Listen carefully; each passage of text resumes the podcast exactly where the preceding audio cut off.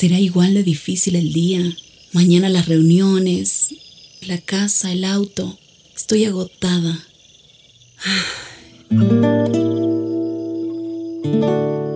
No importa cuántas cosas me hayan angustiado hoy. Me acercaré a Él porque Él tiene descanso para mi alma y mi mente.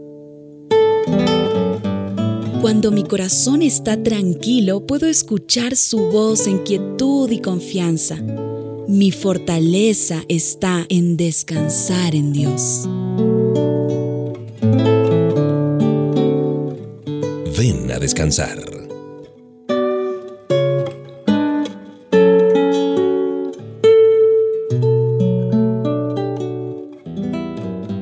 Es un tiempo muy hermoso este para descansar y también, ¿por qué no?, agradecerle a Papá Dios por todo aquello que nos da, aquello que permite y aquello que tampoco permite. Es como el pueblo de Israel que se quejaba por la tierra que Dios les había prometido y estaba habitada por pueblos gigantes y poderosos. Pero Josué estaba convencido de que si el Señor les había ordenado tomar la tierra, Él les daría la victoria sobre sus enemigos. Sin embargo, el pueblo no quiso obedecer y por ello Dios castigó su rebeldía, dejándolos vagar en el desierto nada menos que por 40 años. Y según dice el doctor B.J. Miller, es mejor obedecer lo que Dios nos manda, sin importar lo difícil que parezca, que sufrir las consecuencias de la desobediencia. Los israelitas aprendieron esta lección de la manera más difícil. Su desobediencia les costó 40 años de adversidades y aflicciones en el desierto. Pero luego, cuando obedecieron y empezaron a conquistar Canaán, el Señor les entregó la tierra en sus manos. En Proverbios capítulo 3 versículos 5 y 6 dice aquí en la Biblia, Fíate del Señor con todo tu corazón, reconócelo en todos tus caminos y Él enderezará tus veredas. Sí, es posible que recibamos órdenes del Señor que nos parezcan imposibles de cumplir, difíciles, complicadas. Si encontramos gigantes en el camino, no perdamos la esperanza. Considerémoslos como oportunidades que vienen del Señor para mostrar su poder. Gracias por acompañarme en este tiempo. Descansemos en los brazos amorosos del Señor y en esta música especial que ya empieza a sonar. Un abrazo de Mauricio Patiño Bustos.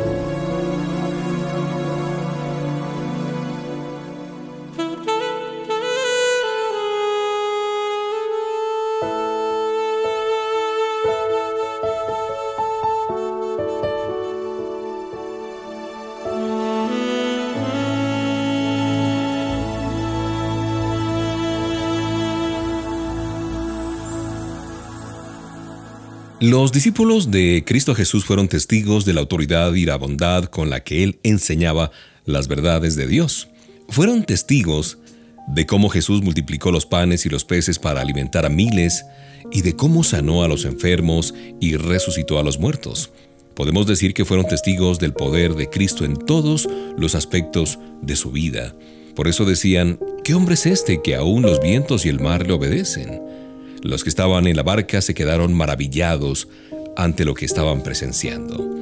El gran predicador de todos los tiempos, Charles Spurgeon, dijo lo siguiente, no hay otro atributo de Dios más consolador para sus hijos que su soberanía.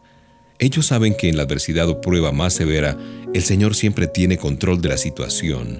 Su soberanía los protege y por último quiere santificarlos.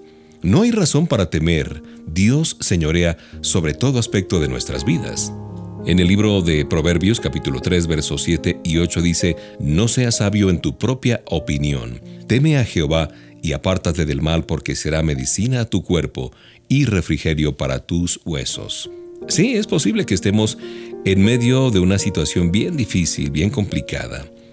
Pero no seamos sabios como para pensar que Dios no puede ayudarnos. El Salvador que libró a los discípulos de la tempestad allí en el mar es el mismo que nos socorrerá en cualquier tormenta que nos encontremos el día de hoy.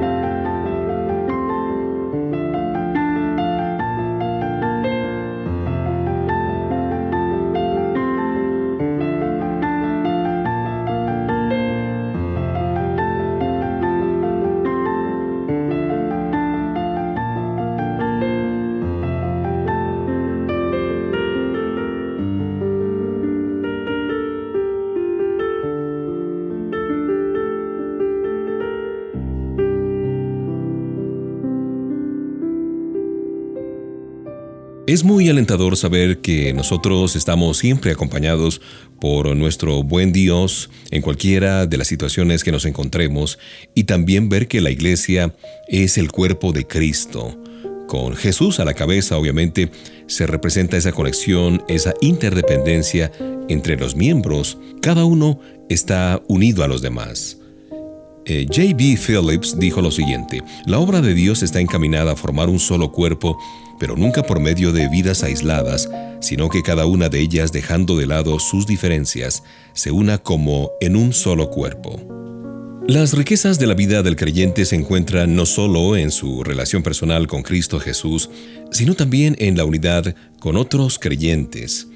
Hebreos 12.1 dice lo siguiente, Por tanto nosotros también teniendo en derredor nuestro tan grande nube de testigos, despojémonos de todo peso y de pecado que nos asedia, y corramos con paciencia la carrera que tenemos por delante. Esta carrera no es contra otros creyentes, sino junto a ellos.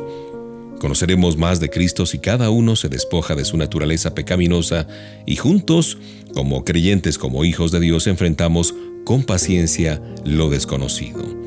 El creyente no es un llanero solitario, sino parte importante del reino de Dios. Si tú te has sentido solo últimamente, pues lo ideal sería unirte nuevamente a ese grupo de hermanos, de creyentes, para que gocemos de esa comunión con ellos y podamos sentir el amor de Dios. Ustedes son el cuerpo de Cristo, dice primera a los Corintios 12:27. Sigamos disfrutando de esta buena música.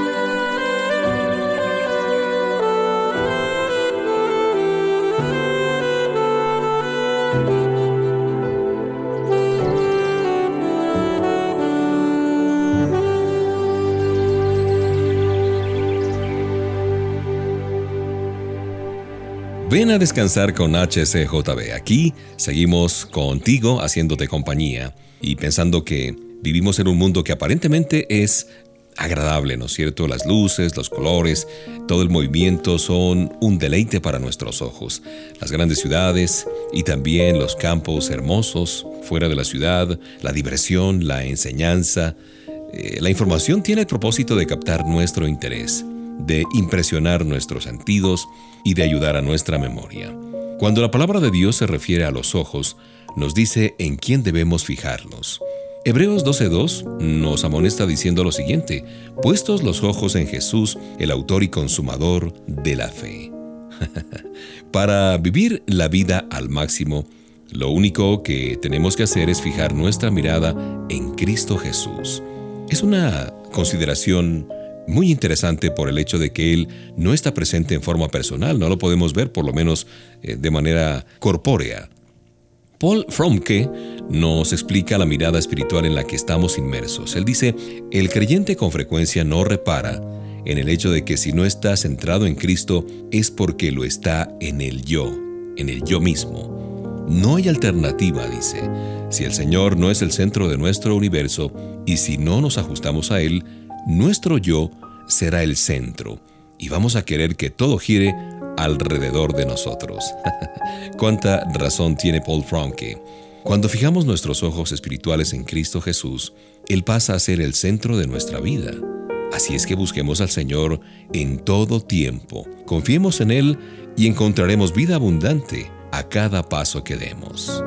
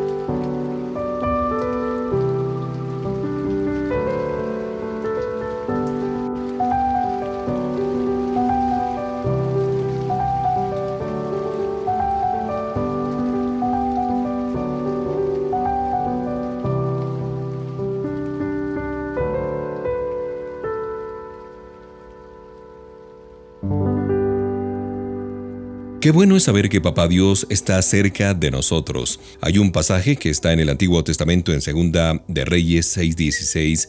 Dice, no tengas miedo porque más son los que están con nosotros que los que están con ellos. La historia es que el corazón del rey de Siria se perturbó porque cada vez que atacaba a Israel, Israel anticipaba sus movimientos y no le permitía ganar terreno en la guerra. El profeta Eliseo era el origen de estos problemas y quien anticipaba los movimientos del rey. Por tanto, cuando el rey se enteró de que Eliseo estaba en Dotán, envió a su ejército para matarlo. Cuando el siervo de Eliseo vio que estaban rodeados por el ejército enemigo, se llenó de temor. Sin embargo, Eliseo le dijo, No temas. Acto seguido oró diciendo, Te ruego, oh Señor, que abra sus ojos para que él vea. Entonces el Señor abrió los ojos del criado y miró y he aquí que el monte estaba lleno de gente a caballo y de carros de fuego alrededor de Eliseo. Hermoso este pasaje que está en Segunda de Reyes 6:17. La manera en que Dios protegía a Eliseo no era posible verla con ojos humanos. Y de la misma manera, Él nos protege a nosotros sin importar la situación en que estemos y si nuestras fuerzas nos han abandonado. Él nos rodea espiritualmente con su poder. En Efesios 6:12 dice, porque no tenemos lucha contra sangre y carne, sino contra principados, contra potestades, contra los gobernadores de las tinieblas de este siglo, contra huestes espirituales de maldad en las regiones celestes. Recuerda que la batalla es del Señor, y Él es nuestra armadura.